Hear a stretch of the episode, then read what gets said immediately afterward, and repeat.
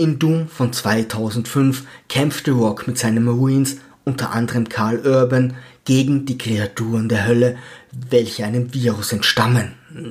Nee, ist klar. Eine Forschungskolonie auf dem Mars wurde infiziert, also reist unsere Spezialeinheit durch ein Gate von einer abgeriegelten Erdstation direkt auf den roten Planeten und legt los. Die Marines sterben, doch nach harten Kämpfen schaffen es The Rock und Karl mit einigen Wissenschaftlern in die Station auf der Erde zurück. An dieser Stelle hat Hollywood aufgezeigt und ohne jegliche Hintergrundinformationen beschlossen. Karl ist der Gute und The Rock ist der Böse. Go. Der Drehbuchautor widersprach. Das macht überhaupt keinen Sinn. Die Produzenten. Wir bezahlen.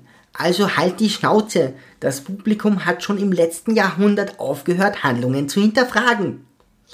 Äh, wir müssten irgendwelche Versatzstücke anderer Filme auf Biegen und Brechen zusammenschustern. Klingt perfekt. Das liebt unser Publikum. Machen Sie es so. Und so analysiert The Rock auf der Erde die Situation. Wenn wir die hermetisch abgeriegelte Station öffnen, könnte sich das Virus auf die gesamte Menschheit ausbreiten und sie vernichten.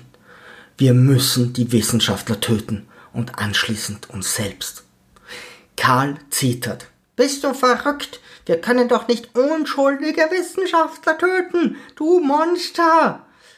Er haut seinem Vorgesetzten aufs Maul, öffnet die Tür, betritt mit allen die Erde und wird als strahlender Held gefeiert. Verdammt selbstlos.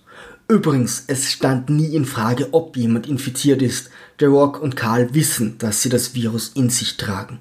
Nun löscht unser lieber Held die gesamte Menschheit aus. 100 Punkte dafür.